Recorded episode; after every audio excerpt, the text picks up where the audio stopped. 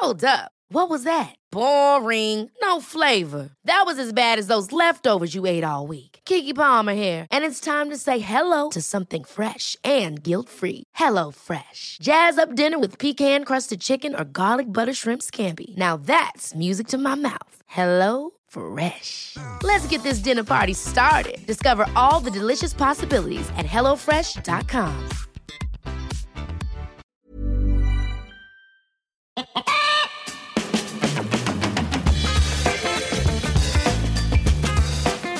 Muy buenas humano, muy buenas persona que me escuchas. Yo soy Tamara Pazos, divulgadora científica con formación en biología y neurociencia y esto es Un humano por persona. Estás en un podcast que analiza nuestra especie con una mirada científica y ética.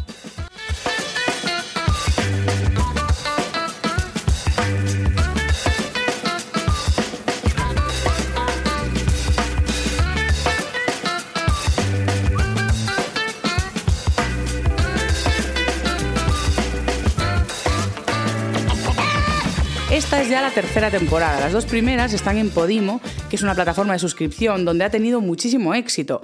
A día de hoy, un humano por persona acumula más de 100.900 escuchas que se concentran en solo 22 episodios. No es para menos porque los temas tratados han sido súper interesantes. Hemos hablado de gestación subrogada, consumo de carne, uso de CBD, identidad de género, libertad en la toma de decisiones. Han sido temas súper interesantes, pero no os preocupéis que esta tercera temporada también va a venir cargadita. Aún encima llegamos con nuevo rostro gracias a la ilustración de Julia Valderrero, que es el logo que estáis viendo, y llegamos cada domingo a plataformas gratuitas como Spotify, iHeart, iBox, Apple Podcast.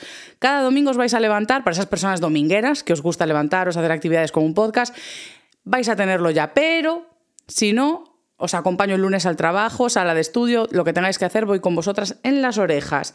Con todo esto ya quiero acabar la presentación de esta tercera temporada diciendo que los episodios continuarán siendo como siempre con la clásica estructura en la que empezamos hablando de la evolución a nivel especie en la materia, continuamos con una sección de la ciencia, bien sea biología o neurociencia, y acabamos con una reflexión ética y filosófica final, para lo cual tengo que dar un disclaimer y una advertencia en la que yo tengo formación académica para las dos primeras secciones, para hablar de biología y neurociencia, pero no tengo formación académica en filosofía. Sin embargo, me encanta prepararme muy bien los episodios comprando libros que se adecúen a la materia de la semana para traeros una información lo más contrastada posible. Y con esto empezamos la tercera temporada de Un humano por persona con su primer episodio que se llama Salud con texto.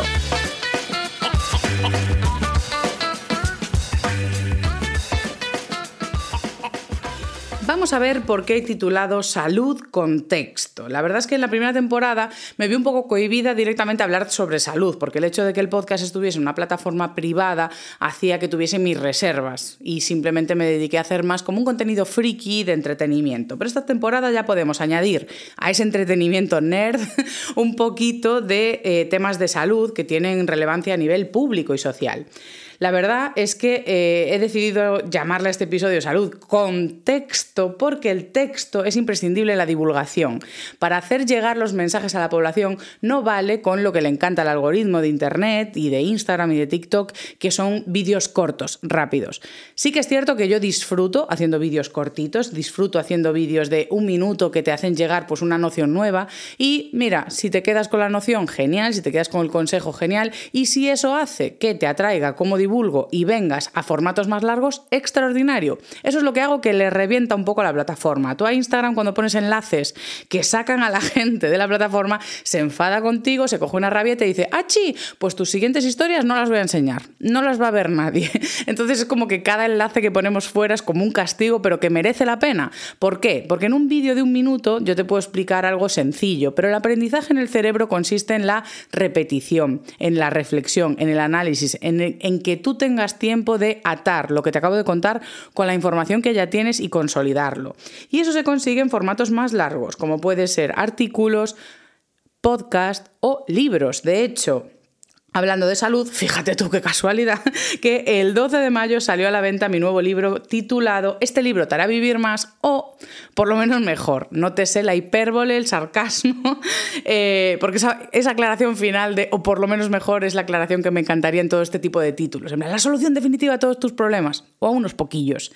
En definitiva, este libro eh, es una forma que tengo de divulgar como me gusta, de una forma pausada, organizada, didáctica, con todas las referencias bibliográficas en las que he fundamentado los criterios científicos que hay en la organización del libro. O sea, todo está al, acceso de la lectora, del lector, y es como me gusta divulgar porque es como de verdad podemos eh, hacer que la información cale. Os voy a hablar un poco del libro. Está ilustrado por Julia Valderrero, la misma ilustradora que nos ha hecho este maravilloso logo para un humano por persona. Y es parte de por qué vais a disfrutar tanto el libro, porque ella es una ilustradora muy artesana y aún encima tiene pues como esa ironía en su ilustración que os va a hacer muy amena la lectura. Os vais a reír mucho, de verdad. En definitiva, ¿qué tiene de distinto el libro con respecto al código bienestar que solemos tener alrededor? El libro está diferenciado en cinco bloques de salud, que son los ritmos circadianos, el sueño, la atención, la actividad física y la alimentación. Pero en general ya hemos oído hablar de esto. Hay dos aspectos relevantes que cambian esa perspectiva, que es, primero, eliminar la culpa y la señalización que hay sobre la persona, a modo no estás haciendo lo suficiente, si tuvieses más fuerza de voluntad harías esto, lo otro, lo otro, a modo vamos que tú puedes.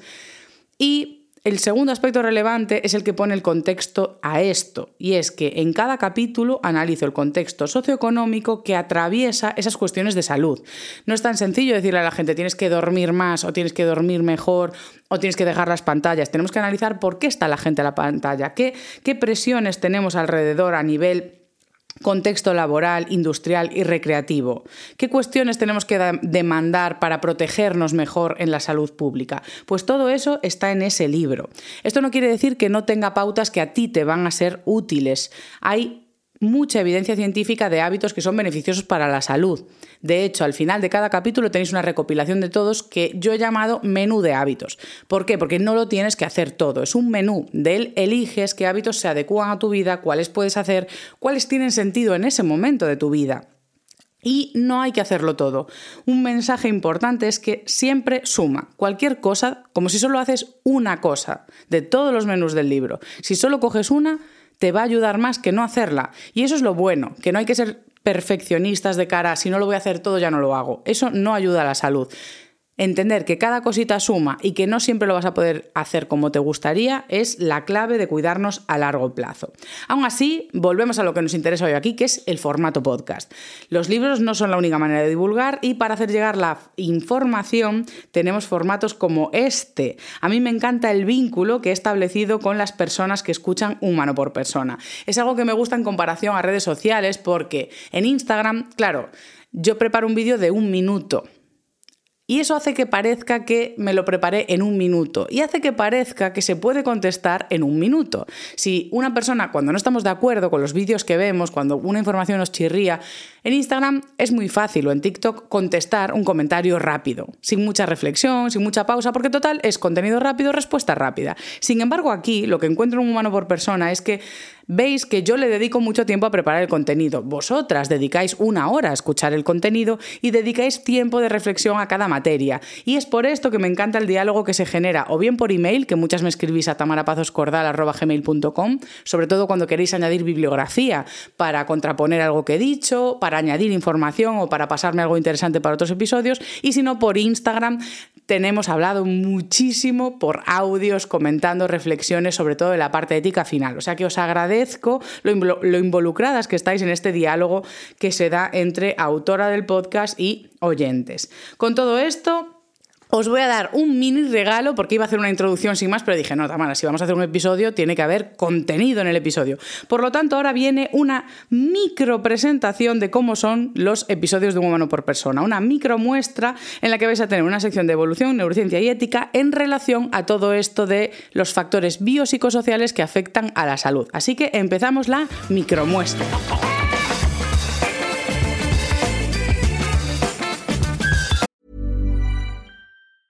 Hey, I'm Ryan Reynolds. Recently, I asked Mint Mobile's legal team if big wireless companies are allowed to raise prices due to inflation. They said yes. And then when I asked if raising prices technically violates those onerous two year contracts, they said, What the f are you talking about, you insane Hollywood ass? So to recap, we're cutting the price of Mint Unlimited from $30 a month to just $15 a month. Give it a try at mintmobile.com slash switch. $45 upfront for three months plus taxes and fees. Promo for new customers for limited time. Unlimited more than 40 gigabytes per month. Slows. Full terms at mintmobile.com. I'm Sandra, and I'm just the professional your small business was looking for. But you didn't hire me because you didn't use LinkedIn jobs. LinkedIn has professionals you can't find anywhere else, including those who aren't actively looking for a new job but might be open to the perfect role, like me. In a given month, over 70% of LinkedIn users don't visit other leading job sites. So if you're not looking on LinkedIn, you'll miss out on great candidates like Sandra. Start hiring professionals like a professional. Post your free job on linkedin.com/people slash people today.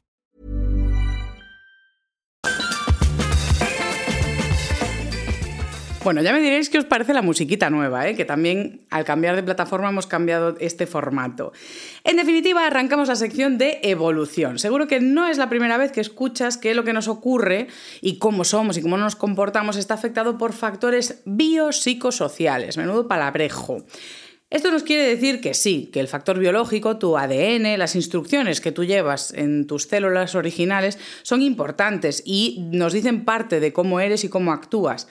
Pero sí que es cierto que nadie puede coger unas instrucciones de ADN y predecir cómo va a ser esa persona, porque de eso depende dónde plantas esa semilla, dónde crece esa persona, qué factores epigenéticos, ambientales, culturales y sociales afectan a ese desarrollo y a cómo vive esa persona. De hecho, en etología utilizamos distintos niveles de explicación para una conducta, para cómo se comporta un animal. Y nosotros somos animales, ojo. En el primer episodio de Un humano por persona, el primero de todas las temporadas, expliqué estos cuatro niveles de conducta. Los voy a repasar para tener presente que cuando hablamos de la evolución, cuando hablamos de por qué un animal se comporta como se comporta, no podemos decir simplemente, ah, es que siempre vivió en áreas pantanosas y tiene esa adaptación y por eso hoy se comporta así. No, ese solo es un factor, el factor evolutivo, el factor de que en el pasado una conducta tenía una función, era útil. Puede que en el presente siga siéndolo o no, pero el factor evolutivo es ese, simplemente una mirada al pasado. Hay otros factores que explican por qué un animal se comporta como se comporta o un humano.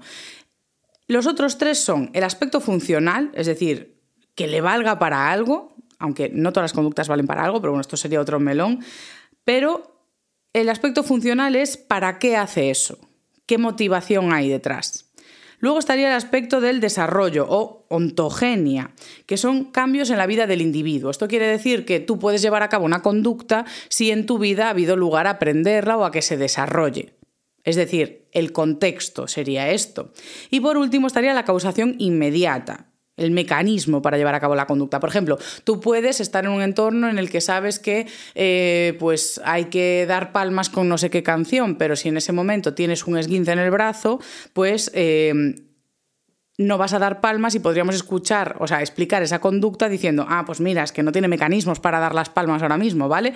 Por eso, aunque parecen factores tontos, todos afectan a la conducta final. Y repito, son el evolutivo, el funcional, es decir, para qué haces esa conducta, el desarrollo ontogenia, has aprendido a hacerla a lo largo de tu vida, en qué contextos las has aprendido, y por último, que en el momento tú puedas llevar a cabo esa conducta, que tengas mecanismos y herramientas y sistemas para hacerlo.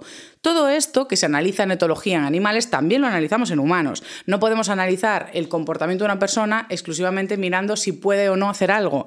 Es decir, pues apelando a lo de antes que decíamos, ah, eh, tienes que eh, sacar fuerza de voluntad para correr. Pues no solo tenemos que mirar si la persona tiene bien las piernas para correr, hay que mirar el resto, el resto de aspectos de lo que atraviesa una persona para evaluar por qué llevará a cabo o no una pregunta, una pregunta, una conducta entonces, con estos cuatro niveles ya entendemos que no va a haber una causa única de conducta. El ADN y la evolución está muy bien, nos dan información, pero el desarrollo individual en un contexto concreto es lo que va a desarrollar cómo eres, quién eres, cómo actúas y cómo respondes al entorno.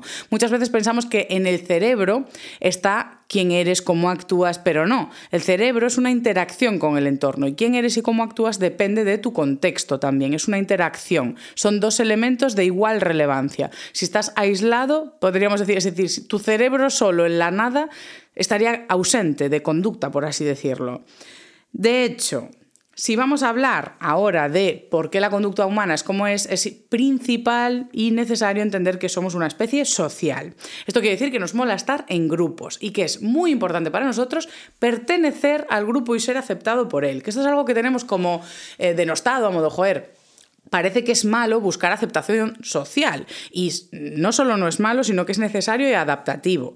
Luego hay líneas entre lamer el culo a la gente o no ser asertivo y no saber poner tus necesidades a veces por delante de las de los demás. Pero en general, buscar aceptación de los grupos es positivo, es adaptativo. ¿Por qué? Porque la pertenencia al grupo es lo que determina o condiciona que tú vayas a tener acceso a recursos, a protección, a relaciones, a pareja incluso, O sea, todo esto depende de pertenecer al grupo. Y como sociedad nos hemos estructurado en grupos y hemos puesto normas. A modo, oye, ¿qué? ¿Que quieres pertenecer a este superclub? Pues tienes que seguir nuestras normas de conducta. Porque si no, no tenemos espacios seguros en los que convivir. Tenemos que asegurarnos de que si vamos a cooperar, si vamos a ser altruistas los unos con los otros, tiene que haber unas pautas y por lo tanto unos castigos cuando no se cumplen las normas. De hecho, sin hablar de cómo nos castigamos los unos a los otros, hay una una conducta que aparece en la especie humana, que es la culpa. Fruto de estas normas, cuando no las cumplimos, aparece la culpa, que es otra cosa que tenemos muy negativizada. Pero la culpa es positiva también. El hecho de que cuando tú le haces daño y pones en riesgo el bienestar de otra persona, tengas una sensación de querer reparar ese daño, es positivo. De hecho, lo que estás haciendo es no solo reparar el daño a esa persona, sino reparar la visión que tienes tú mismo de ti y la visión que tienen los demás de ti en sociedad. Es como que si transgredes las normas morales, las normas de conducta que hay en sociedad, esa culpa lo que hace es volver a posicionarte como miembro saludable de la sociedad. Por lo tanto, es una culpa buena, es una culpa adaptativa, es una culpa que tiene utilidad para la convivencia. El problema es que con esto, además de poner lo que está bien y lo que está mal en base a esa moral, también tachamos a personas de buenas o malas. En ese aspecto, siempre que sea adaptativo a nivel social, pues bueno. El problema es que como nos encantan las normas a la especie humana, nos encanta estructurarlo todo y definirlo todo, acabamos extrapolando la moral a cosas que no tienen una esencia moral. Vamos a poner etiquetas de lo bueno y lo malo y nos vamos a posicionar a veces por encima de otros, ¿no? Como en, esas, eh, en esa estructura moral clásica de yo sigo las normas, soy bueno, estoy por encima de las personas que no siguen las normas, que son los malos. Si bien eso podría tener, como digo, cierta utilidad a nivel interacción de grupo, cuando lo extrapolamos a otras cuestiones no tiene tanto sentido. Ponemos etiquetas de buenos y malos a cuestiones como la formación académica, estoy por encima si tengo una carrera, estoy por encima del de la carrera si tengo un máster, estoy por encima del del máster si tengo un doctorado. También ponemos un valor de bueno, malo, mejor y peor en tener empleo, practicar ejercicio, comer bien, vestir bien, vivir en un buen piso, en una buena zona, viajar mucho. Nos posicionamos unos por encima de otros en base a cuestiones como, ah, pues yo no tengo una dependencia a las drogas, o no tengo una adicción al juego, o no tengo un trastorno de salud mental.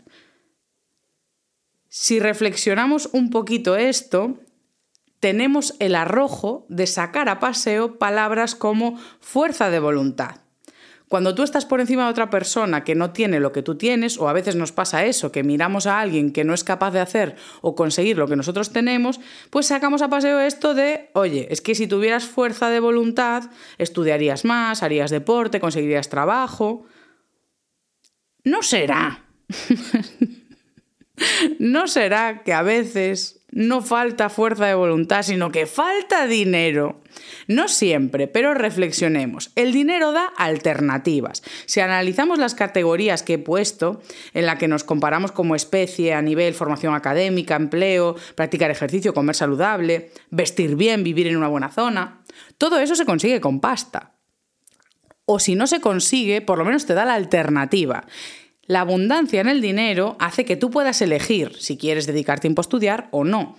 Si no tienes ese dinero, no te queda otra alternativa que trabajar y quedarte más abajo en esa escala de formación académica que establecemos. Si no tienes dinero, igual no puedes acudir a una clínica a desintoxicarte o a tratar tu adicción al juego, o no puedes ir a comprarte ropa bonita que te quede bien e ir a la moda, ¿vale? O sea, todo esto entendemos que hay muchas cosas que no dependen de fuerza de voluntad.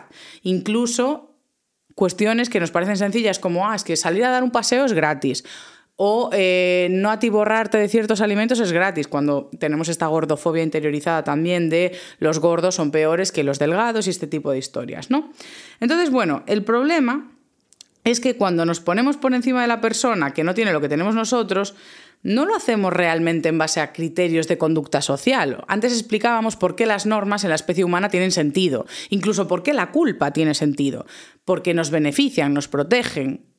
Pero en este caso, no tiene nada de moral los estudios, la formación, la vestimenta, los pisos, eh, que tengas una adicción a una droga, que tengas un problema de salud mental. Todo eso no, tiene, no nos habla de la persona ni de quién es. Sin embargo, es común que cuando alguien sí tiene preocupaciones de interés moral, ojo que esto es curioso, como pues el medio ambiente, ser más inclusivo con otras identidades, eh, preocuparnos por cómo se trata a los animales o todo esto, esa gente como que nos da pereza.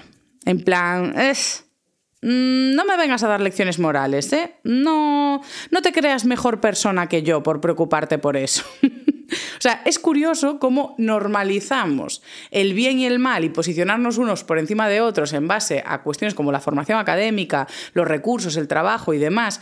Y sí que establecemos de forma natural esa categoría moral y no nos chirría, pero cuando alguien nos habla de verdad de moral, molesta. Es como si esas personas tuviesen esos intereses por hobby, ¿no? O sea, ser vegetariano es hobby, no, tiene, tiene que ver con tu calidad como persona. Que ojo, que una persona tenga un interés moral concreto o unos valores concretos en un ámbito no quiere decir que sea buena persona o mejor persona que tú en todos los aspectos. Pero en ese concreto yo creo que sí. o sea, yo por ejemplo no reciclo nada bien. Pues en, el, en la casilla de persona de reciclar y preocupación por el medio ambiente hay personas muchísimo mejores que yo. O sea, te lo puedo garantizar. En esa casilla concreta. Luego pueden ser unos hijos de puta en otras cosas. Pero bueno, sí que es cierto que si vas sumando casillas de preocupación moral, pues oye, pues sí que me tiene más valor que que vayas sumando casillas en el Monopoly. ¿Qué quieres que te diga? En definitiva, es normal que nos pongamos a la defensiva cuando alguien viene a cuestionar valores morales que no hemos reflexionado, que no estamos siguiendo y muchas veces en el contexto en el que vivimos preocuparnos por estos valores también es una cuestión de alternativas, también es una cuestión de no tener un entorno estresante en el que apenas llegas a lo poco que tienes que hacer ya tú mismo para sobrevivir como para estar preocupado por otras cosas. Entonces vamos a entender el contexto de todos, de las personas que tienen ese criterio moral y ético y de los que no, porque así es como vamos a llegar a entender realmente cómo funciona la sociedad.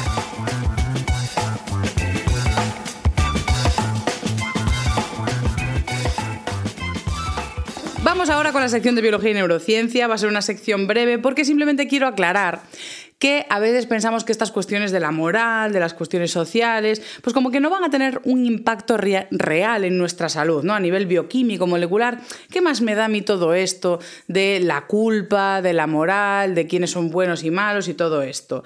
¿Qué pasa? Que realmente sí puede afectar a la salud y tenemos muchísima bibliografía científica, muchísimos papers y artículos que estudian cuestiones tan concretas sobre por qué aplicar moral a cosas que no lo tienen puede afectar a la salud. El caso más evidente es el de aplicar la moral a la dieta.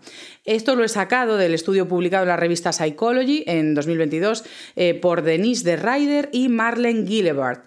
Publican How Food Overconsumption Has Hit-Jacked Our Notions About Eating as a Pleasure Activity. Este paper trata, entre otras muchas cuestiones, cómo se ha ido desarrollando una moral en torno a la dieta, que esto todos lo tenemos interiorizado, ¿no? sabemos que a nivel cultural hablamos de alimentos buenos y malos y de forma velada, aunque no se suele decir abiertamente, según cómo comes, según qué alimentos comes, también eres bueno o malo. Y de hecho, tenemos un vocabulario de eh, el cheating day, como el día de hacer trampas. Eh, esta semana, pues voy a pecar, hoy es día de pecar, ¿no? O sea, hablamos de palabras que tienen que ver con la religión en torno a la dieta. De hecho, me gustaría mencionar eh, bueno, la menciono más adelante, la, viñeta que ha hecho Julia en el libro. Voy a seguir explicándoos para llevaros a esta viñeta. En definitiva, lo que vemos es que en la dieta efectivamente tenemos este rollo de cultura de la religión, de moral, de lo que es bueno, de lo que es malo, lo que está prohibido y lo que no. Entonces, claro, eh, antes veíamos que en la sociedad tenemos normas, si las incumples se te genera un malestar y una ansia de reparar eso. Entonces, en este paper lo que explican es cómo aplica eso a la dieta. Según cómo comes, vas a ser de los buenos o de los malos, teniendo un valor en sociedad que vas a querer reparar. Porque también hay moral en los cuerpos. Según cómo te alimentas, o la gente piensa que solo tiene que ver con la alimentación, tu cuerpo es de determinada forma. ¿Y cuál es el problema sobre la salud? Primero es que cuando aparece una moral de la dieta aparece restricción. De lo pecado, lo prohibido y todo esto son restricciones. Y la mentalidad de restricción se ha vinculado en la evidencia científica a la aparición de conductas de TCA, de trastornos de conducta alimentaria. Pero además, la moral de la dieta puede suponer los cimientos mismos de un TCA, porque aparece la culpa mórbida, una culpa que no tiene sentido. ¿Por qué no tiene sentido a nivel adaptativo social? Porque si yo me porto mal contigo y te hago un daño, me disculpo, lo enmendo. Pero es que si yo me tomo un trozo de algo prohibido, como una pizza, ¿con quién me disculpo? O sea, ¿a quién le pido perdón por tomarme esa pizza? No he transgredido ninguna norma moral real. Sin embargo, aparece una culpa que hace que yo necesite enmendarlo. ¿Cómo lo hago? ¿Me confieso? Y aquí es donde viene la viñeta de Julia, que es una viñeta extraordinaria en el capítulo, eh, creo que de la dieta, sí, donde hablamos de compensación y todo esto, que aparece una mujer en un confesionario y le pregunta al cura, ¿qué ha sido esta vez? Y ella, una doble de queso con patatas. Y él le dice, pues dos Ave Marías y no sé qué. Pues eso es lo que estamos haciendo a nivel social. Lo que acaba ocurriendo es que esa culpa mórbida revierte sobre ti mismo o sobre ti misma, haciendo que hagas conductas compensatorias que pueden ir desde hacer deporte a modo, bueno, hoy tengo una cena, me voy a pasar, voy a delinquir, entonces tengo que ir a correr una hora antes, o mañana no como, o mañana hago el triple de ejercicio, o incluso puedo vomitar. Es decir, hay muchas conductas compensatorias. O incluso puede aparecer en esta moral de la dieta de los buenos, de los malos, que ya te des por perdido y asumas que eres de los malos y ya está, no tengo nada que hacer, porque no paro de pecar, no paro de hacer las cosas mal, no hay forma de redimirme a nivel social, entonces no merezco salud. Con todo esto nos lleva a analizar por qué debemos destruir la moral y la religión en torno a la dieta. Además, eh, este paper científico es uno de muchos que analizan cómo las dinámicas sociales repercuten directamente en nuestra biología, en nuestra salud. Otro ejemplo que quiero poner ya para finalizar esta sección eh, mm, de biología y neurociencia en la que quiero explicar por qué lo que ocurre en nuestro entorno afecta directamente a nuestra biología, es una frase que me hizo llegar Nacho, Neuronacho, divulgador, que es psicólogo y neurocientífico y hacemos muchos trabajos juntos, pues eh, preparamos una charla en la que me hizo llegar esta frase. Tu código postal dice más de tu salud que tu código genético. En muchos estudios lo que hacen es investigar cómo el estatus socioeconómico afecta a la salud de las personas. Entonces, el estatus socioeconómico lo que mide es el acceso a recursos materiales y no materiales. Todo esto lo explicábamos en la presentación. Y eh, los recursos materiales van a ser pues, lo, intuitivo, que tú tengas ingresos, o sea, lo material se va a relacionar con el dinero. Entonces son cuántos ingresos tienes eh, o tus padres o tú, y eso va a proveer un mayor enriquecimiento ambiental, es decir, cómo es tu entorno. Y como veíamos, el entorno condiciona cómo eres tú, cuáles son tus conductas. Entonces esto es súper interesante para entender cómo el estatus socioeconómico repercute sobre tu salud. Luego están los recursos no materiales, que están indirectamente relacionados, porque el primero es el nivel educativo y el prestigio ocupacional que tengan tus padres. Claro, eso está relacionado con el dinero, porque si tienes dinero puedes tener más nivel a nivel académico, perdón por repetirme, pero el, el tener una comodidad económica te permite estudiar más tiempo. Ayer, de hecho, en la charla me encontré una chica que llevaba tres años estudiando una oposición para el BIR y decía, es que no me puedo permitir un cuarto de estudiar porque a nivel económico no puedo seguir estudiando, mis padres no me pueden ayudar y tengo que ponerme a trabajar ya. Entonces, eso repercute directamente en nuestra formación académica.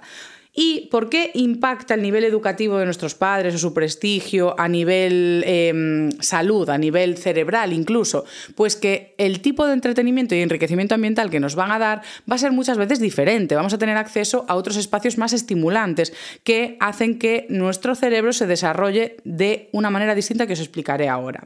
Por último, están índices relacionados con el lugar de residencia.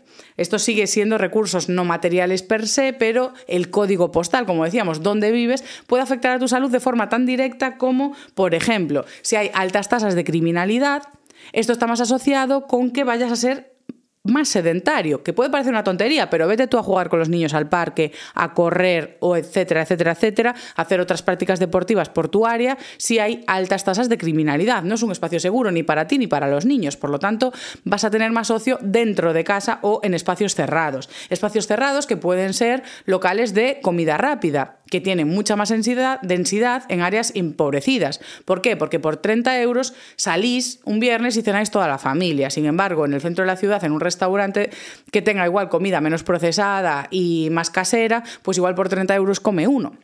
Entonces ahí ya vemos otro impacto directo del estatus socioeconómico sobre la salud metabólica y física. Y después estarían cuestiones como la polución en el área. Las áreas más contaminadas van a afectar más a la salud.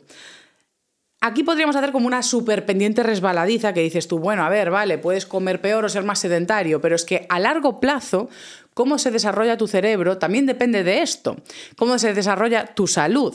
Si tú, por ejemplo, vas acumulando sedentarismo más el consumo de ese tipo de ultraprocesados, de comida rápida que te invita a comer más de lo que necesitas, a largo plazo puedes llegar a padecer resistencia a la insulina, que puede derivar en diabetes, y la diabetes se ha llegado a asociar incluso con Alzheimer, con enfermedades degenerativas como esa.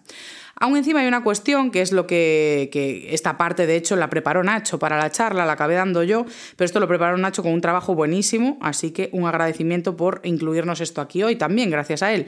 Eh, una cuestión que mencionaba Nacho de forma muy intensiva era la cuestión de la reserva cognitiva, que es un poco la amortiguación que tiene tu cerebro para afrontar el futuro, para afrontar eh, enfermedades degenerativas o eh, adversidades que lleguen con la edad, pues dependiendo de cómo se haya moldeado tu cerebro en ese entorno socioeconómico o en ese entorno educativo, vas a tener una mejor o peor progresión.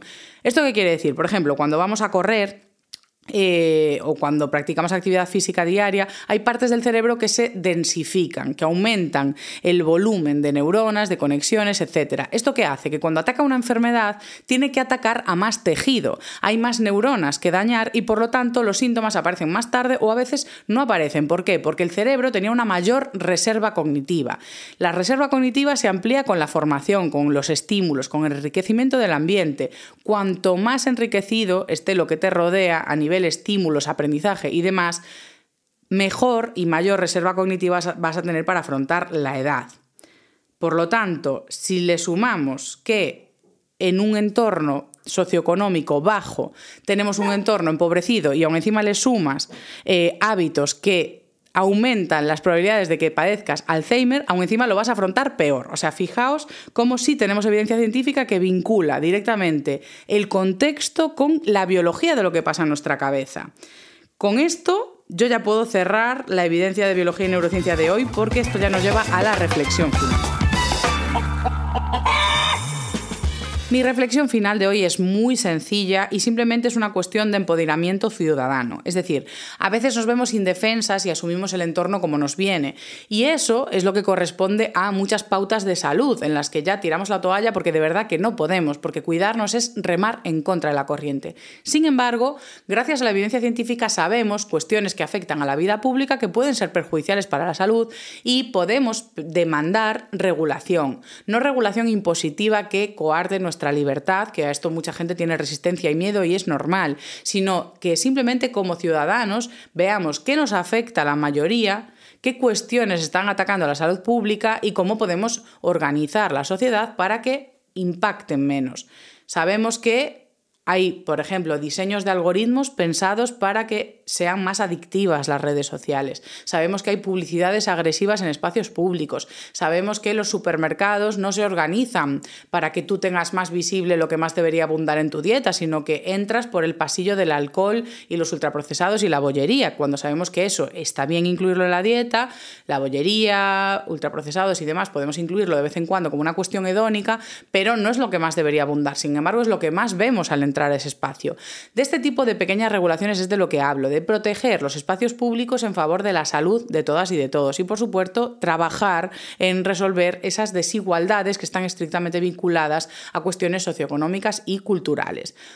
Y la pincelada finalísima sería, por favor, empecemos a encontrar el valor de las personas, que esto va a quedar como muy bonito, ¿no? Pero sí que es algo que pienso y estoy muy alineada con ello, que es analizar la valía de la persona por de verdad lo que es, sin pensar tanto en lo que tiene porque ahí no vamos a encontrar calidad humana, ahí solo vamos a encontrar pues cuánto tienes en la cartera, que a veces también es interesante, ¿eh? ojo, ojalá todos con amigos ricos.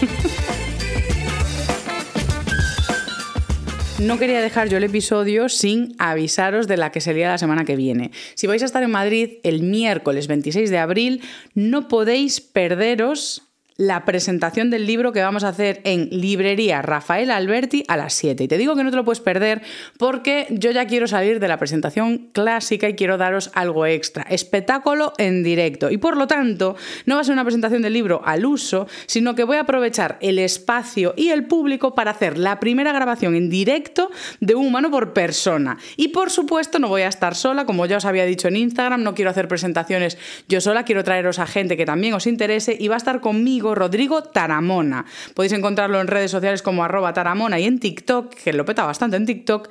Y vamos a estar hablando del libro, pero para no ser repetitivos, porque si el libro ya te lo vas a leer, pues para qué quieres que esté yo haciendo un episodio de una hora sobre el libro, vamos a ir a temas que he tocado un poco en el libro y que quiero ampliar aquí en un humano por persona. Vamos a hablar en concreto de cómo podemos cuidarnos en los entornos digitales, que es el contenido de especialidad de Rodrigo. Os vamos a esperar a todos los madrileses y madrilesas y todas las personas que os paséis por allí para charlar y por supuesto si os queréis llevar el libro firmado os lo voy a firmar. Así que nada, muchas gracias por escuchar una semana más Un Humano por Persona. Nos vemos el domingo que viene.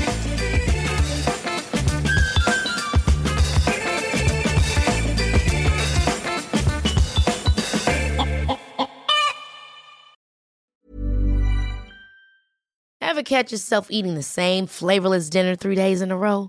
Dreaming of something better? Well, HelloFresh is your guilt-free dream come true, baby. It's me, Kiki Palmer. Let's wake up those taste buds with hot, juicy pecan crusted chicken or garlic butter shrimp scampi. Mm. Hello Fresh. Stop dreaming of all the delicious possibilities and dig in at HelloFresh.com. Let's get this dinner party started.